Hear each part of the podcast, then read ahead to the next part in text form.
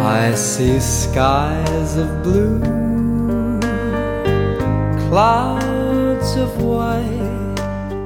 大家好，欢迎来到后浪剧场，我是小树。在正式开始之前，我先播一则招聘广告。如果你对电影和戏剧感兴趣，有一定的专业积累，而且外语比较好，欢迎加入我们的编辑队伍和译者队伍。大家可以直接在节目下方留言与我们联系。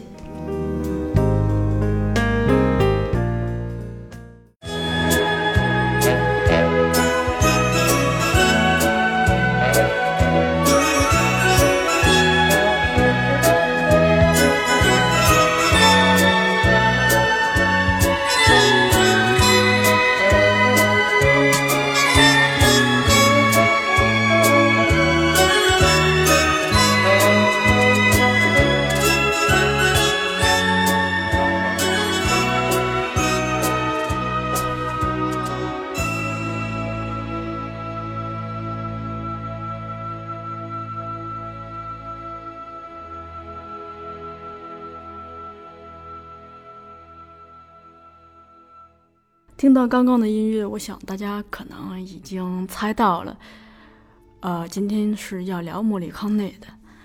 对我们今天要聊的是莫里康内《五十年一瞬的魔幻时刻》这本书。呃，说到世界电影史上的作曲家，我们可能会想到，比如尼诺·塔罗、汉斯·季默。嗯，约翰·威廉姆斯，或者是日本的坂本龙一、久石让，其中莫里康内呢，一定是绕不过的一座丰碑。他被誉为电影配乐之神，几乎是殿堂级的电影作曲家。迄今为止呢，他为世界电影史上五百多部电影做过配乐，横跨了半个多世纪的电影史。莫里康内是生于一九二八年十一月十号，今年刚好是九十岁。他现在还在创作，艺术生命将近有六十年，而他创作的作品数量接近一千部。呃，其中二零一五年的《荒野猎人》和《八恶人》都出自他之手。之所以想聊这本书呢，是因为前一阵子我们后浪剧场举办了一次线下活动，叫在黑胶里听莫里康内。当时我是主持人，在做这个主持人的准备工作中，我又重读了一下这本书，然后就发现有很多新的惊喜。这个是我最初最早读这本书的时候并不曾留意到的。嗯，我认为这本书堪称半部莫里康内的自传，同时也像半部意大利的私人电影史。它是我们了解莫里康内创作背后秘密的一个重要的密码，也是我们了解莫里康内先生的重要档案。为什么这么说呢？咱们就在接下来的节目中一一展开。其实莫里康内跟中国还是比较有缘分的。嗯，二零零九年的五月二十三号，他曾经来北京举办过他在中国的第一场音乐会。同年的五月三十一号，他又去了台北小巨蛋，举办了在中国的第二场音乐会。当时咱们这本书的译者倪安宇就是莫里康内的贴身口译。二零一零年六月二号的时候，在上海世博会期间，莫里康内再次来到中国，在上海举办了他的第三次音乐会。嗯，我一直认为了解一位艺术家主要有两个途径，一个当然是去看或听他的作品了，另一个。就是可以读他的自传或者他的访谈，总之，一定要是他的第一手的资料。咱们今天聊的这本书就属于这种一手资料。这本书是莫里康内的一个访谈录，呃，作者是在二零零九年到二零一零年断断续续花了十五次去莫里康内家采访他。嗯，他们当然肯定会聊创作了，但也会聊很多创作之外的日常生活。所以整体上，我觉得这本书还是比较读者友好的。嗯，即便你不那么了解电影史，或者也没太多的音乐背景，仅仅是喜欢听莫里康内的音乐，就可以很轻松的读懂这本书。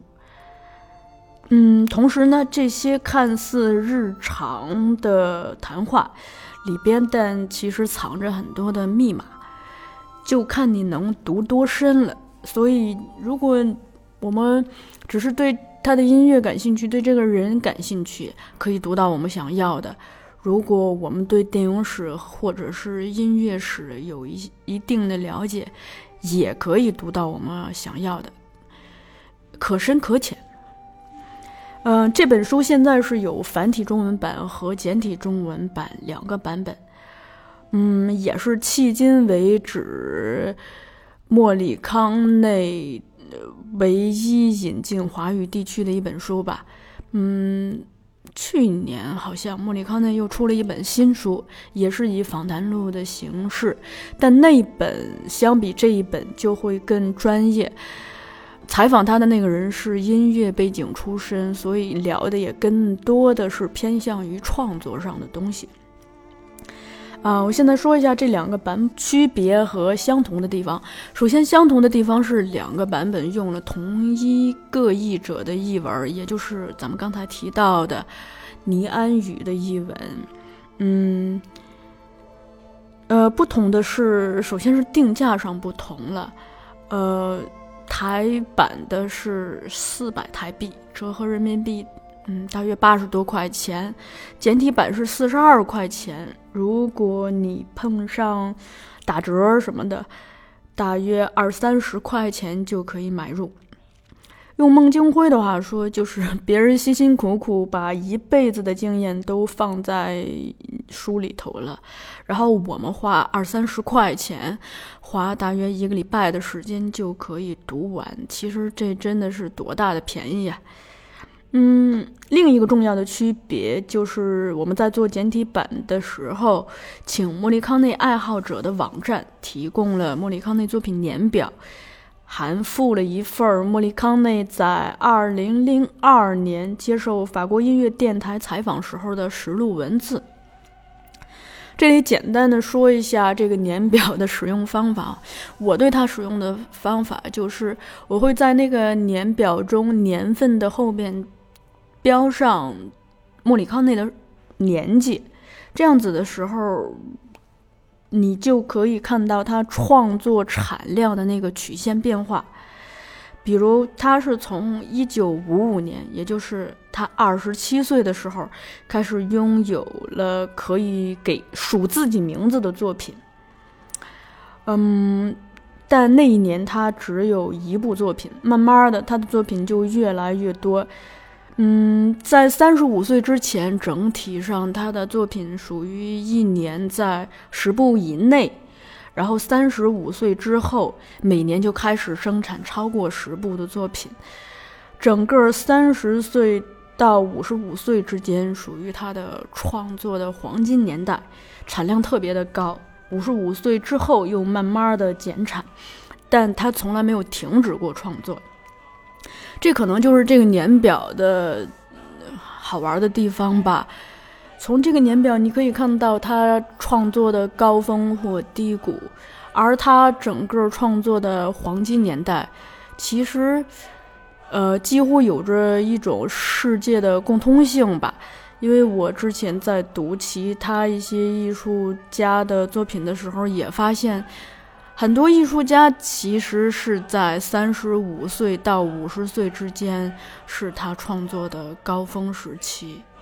嗯，当然偶有那种天才少年会在二十七八岁甚至更早就可以创作出很惊人的处女作。然后回到莫里康内啊。为什么说他拥有这么旺盛的生命力呢？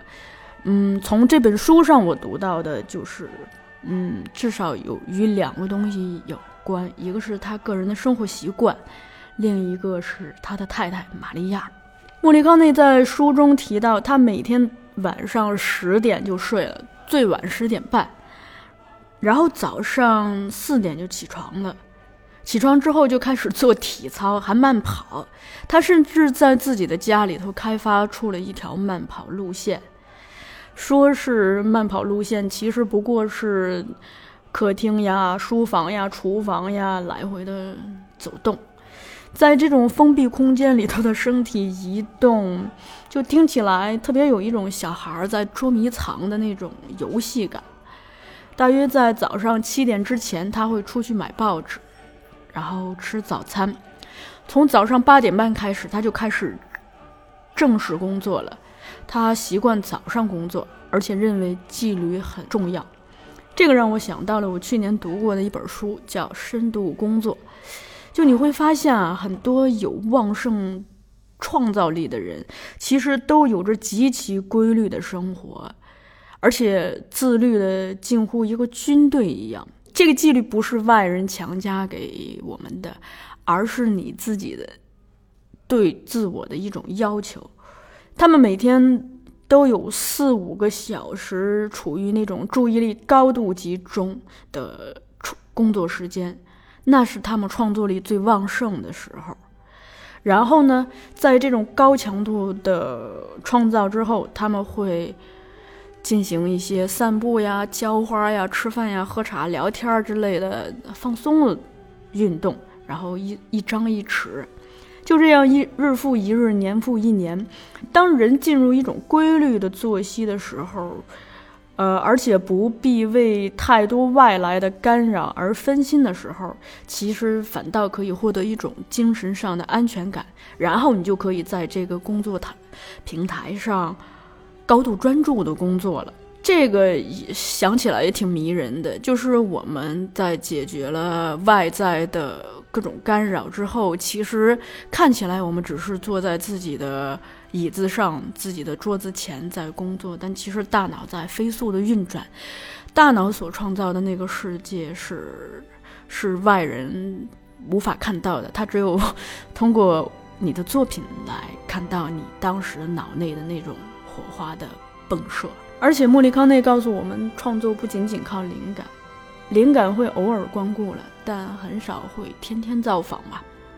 所以主要靠的其实是长时间的准备和积累。他度假的时候基本上也在工作，呃，用他自己的话说，唯一的差别就是没有办法弹奏出来，因为没有办法随身携带乐器。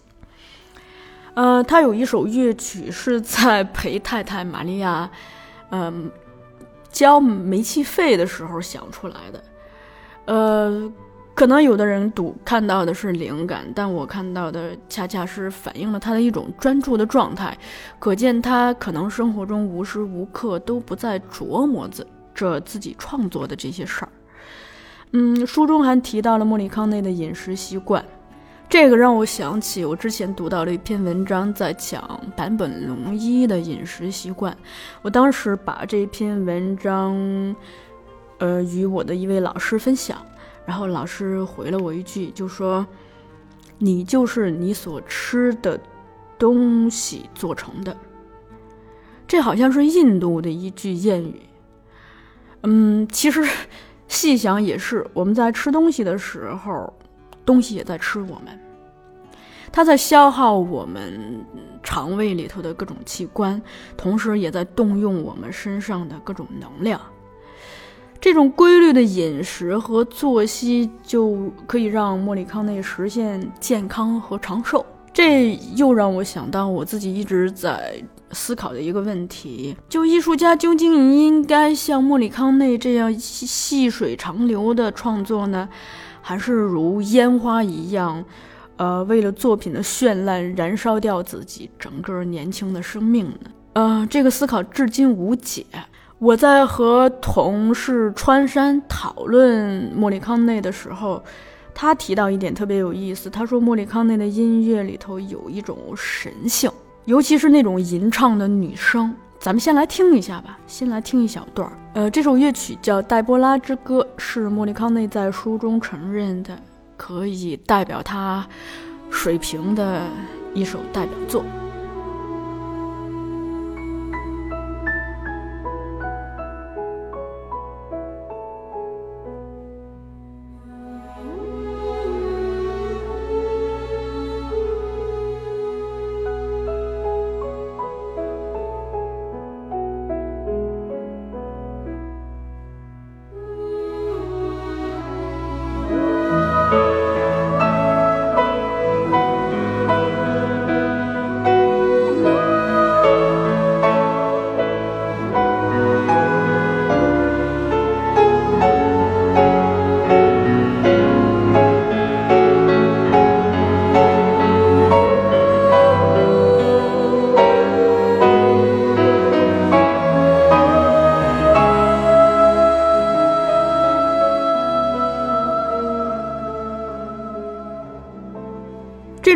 种吟唱经常让我觉得声音在往高处走，而且越来越高，越来越高，好像可以通往天堂。这种纯净的神性，与飞叶子宿醉或者吸果之后创作出来的作品那种质感是不一样的。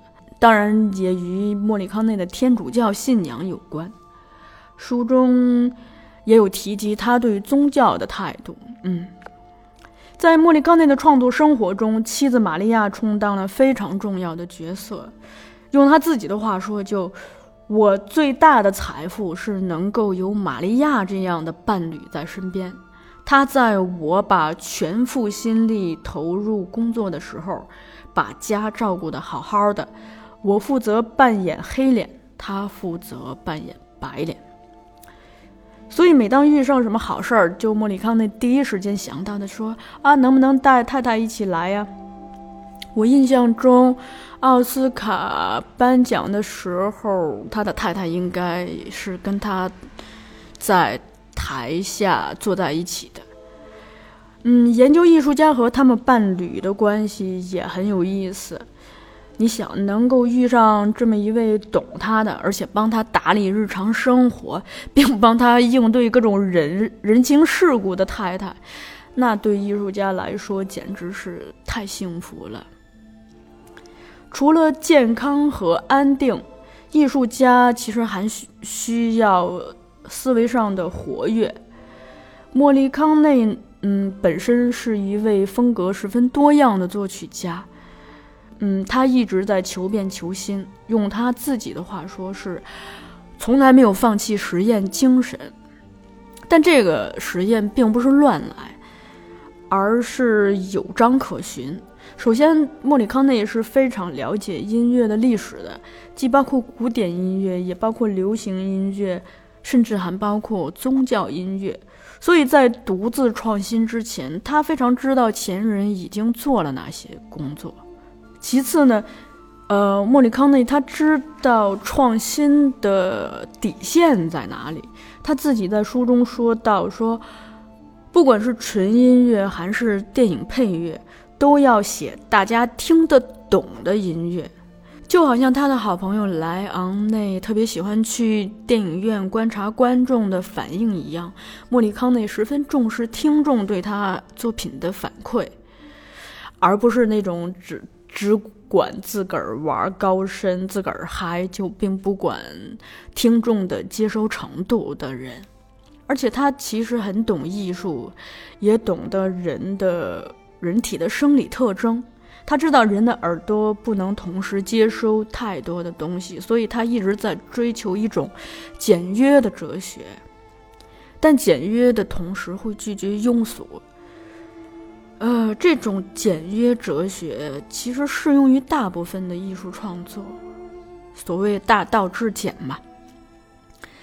最高明的是，作为一个声音艺术家，莫里康内非常重视静默的力量。这个让我想到了我喜欢的一些演员，就是当别的演员都急于说出台词、急于做出动作、急于创造喧嚣的时候。有一些人，他们似乎更懂得台词与台词之间，或者台词与动作之间的那种静默，甚至这个不止在戏里，在生活中也也是，他们非常知道沉默背后蕴藏的力量。莫里康内是一个非常乐于学习也善于学习的人，嗯，他在他近六十年的创作生命里，合作过的导演几乎不计其数，有意大利的老中青导演，也有世界上其他国家的导演或者创作者。书中提及这些合作者的时候，他用的最多的一个词儿是“学到”。比如莫里康内非常重视别人身上的秩序感、精准、认真、专注、彬彬有礼、尊重、谦逊、热情等品质。他看人有一套自己的逻辑，也很愿意真诚地分享他对这些合作者的评价。他经常在这些合作者身上汲取和学习他。需要的品质。书中在提及这些合作者的时候，他用的最多的一个词儿是“学到”。他非常乐于在别人身上去学习，比如他非常重视别人身上诸如秩序、精准、认真、专注、彬彬有礼、尊重、谦逊、热情之类的品质。他看人有一套自己的逻辑，也非常愿意真诚地跟大家分享他对这些合作者的评价，包括好的与不好的。这个是我们了解他的一个切入点，也是侧面了解与他合作的这些艺术家们的一个重要的切入口。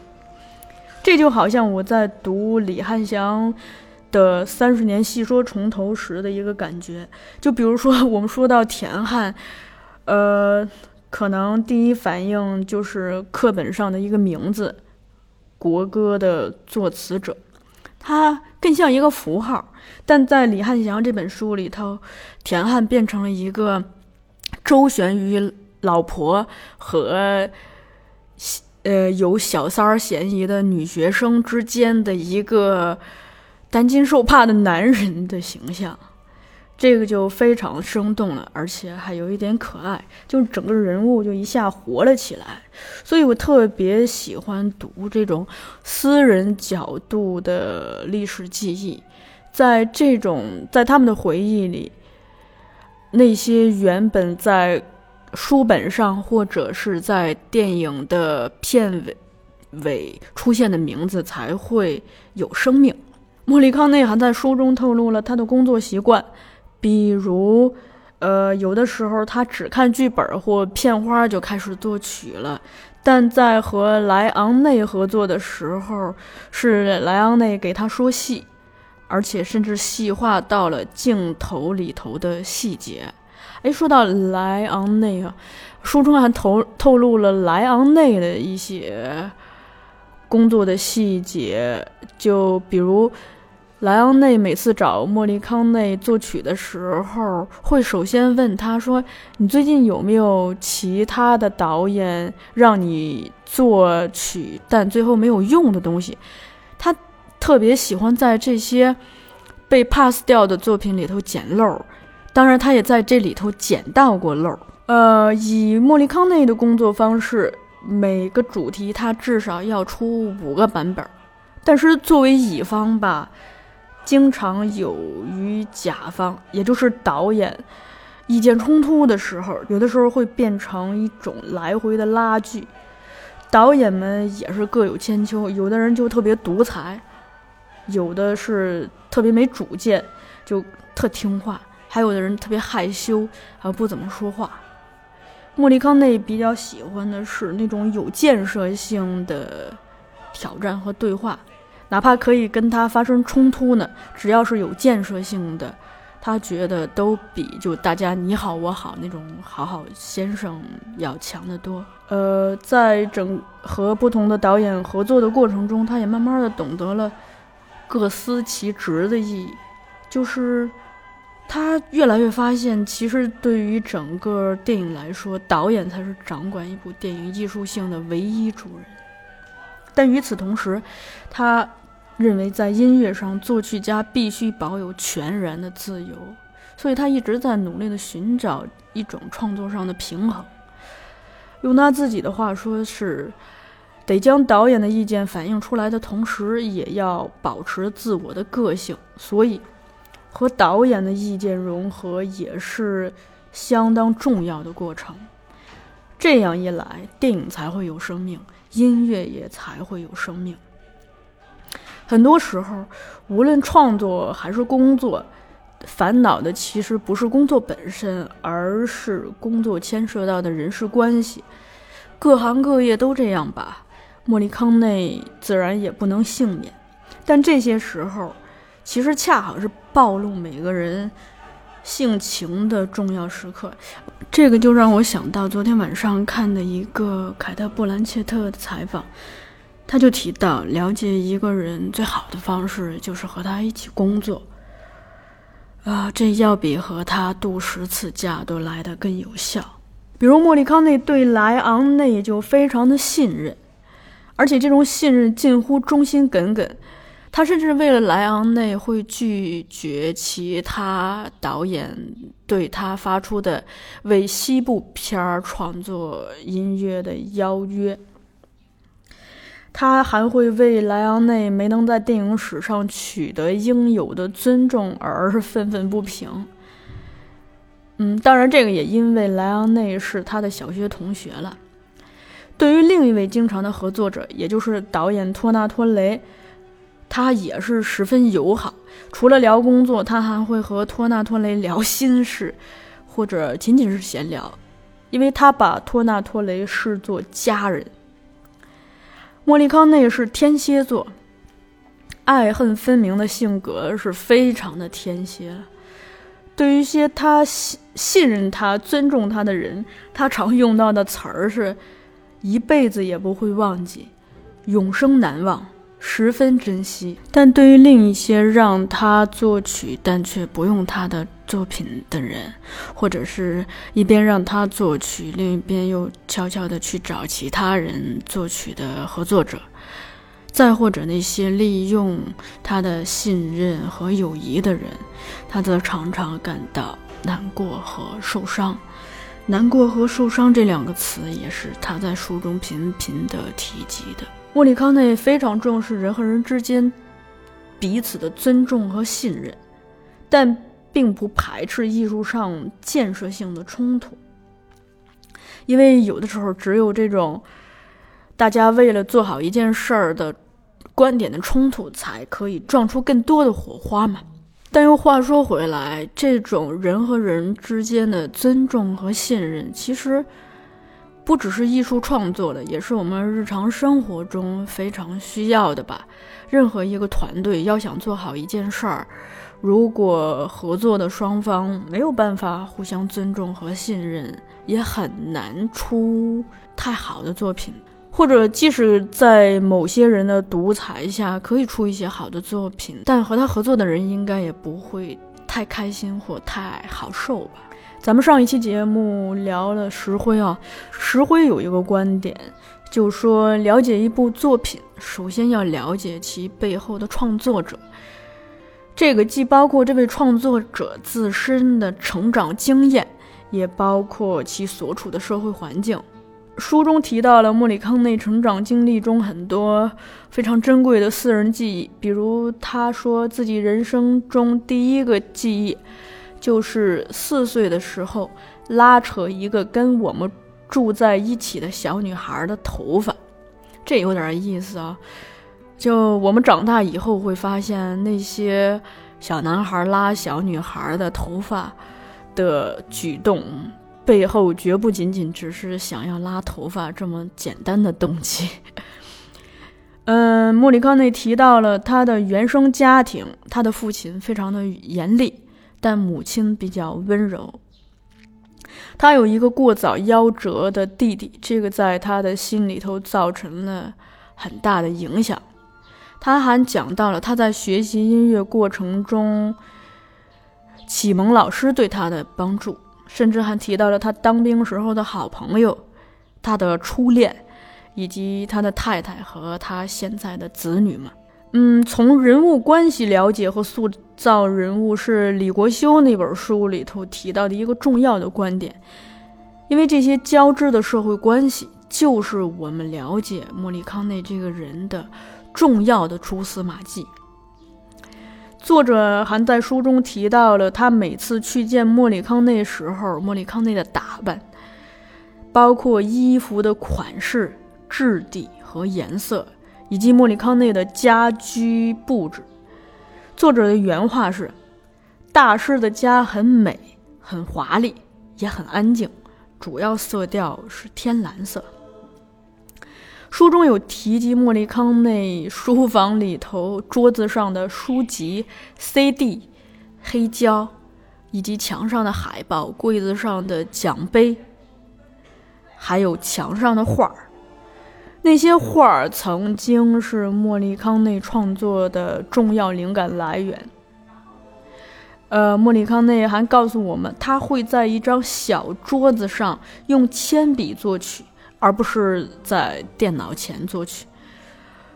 如果他自认为写的还不错，就会用钢琴弹奏给太太玛利亚听。这个刚才描述的一切，几乎是带领我们进入了艺术家创作的现场。在我看来，呃，他整个工作的空间和他工作时的状态，都是极其私密的东西，而这些恰恰拥有着他创作背后的诸多秘密。如果了解美术的朋友，可能会从莫里康内喜欢的画家和去墙上挂的画中找到更多的密码吧。除了创作上的相关话题，莫里康内还聊了很多生活上的事儿，比如聊了足球、国际象棋这两项是他的爱好。可见他也真的是动静皆宜的人。在他看来，国际象棋和音乐都属于数字组合，所以看似是业余游戏，其实都在侧面的为他的创作在提供养分。如今，莫里康内不可置疑的成了电影配乐史上殿堂级的人物。他早在一九九五年的时候获得了威尼斯电影节终身成就奖。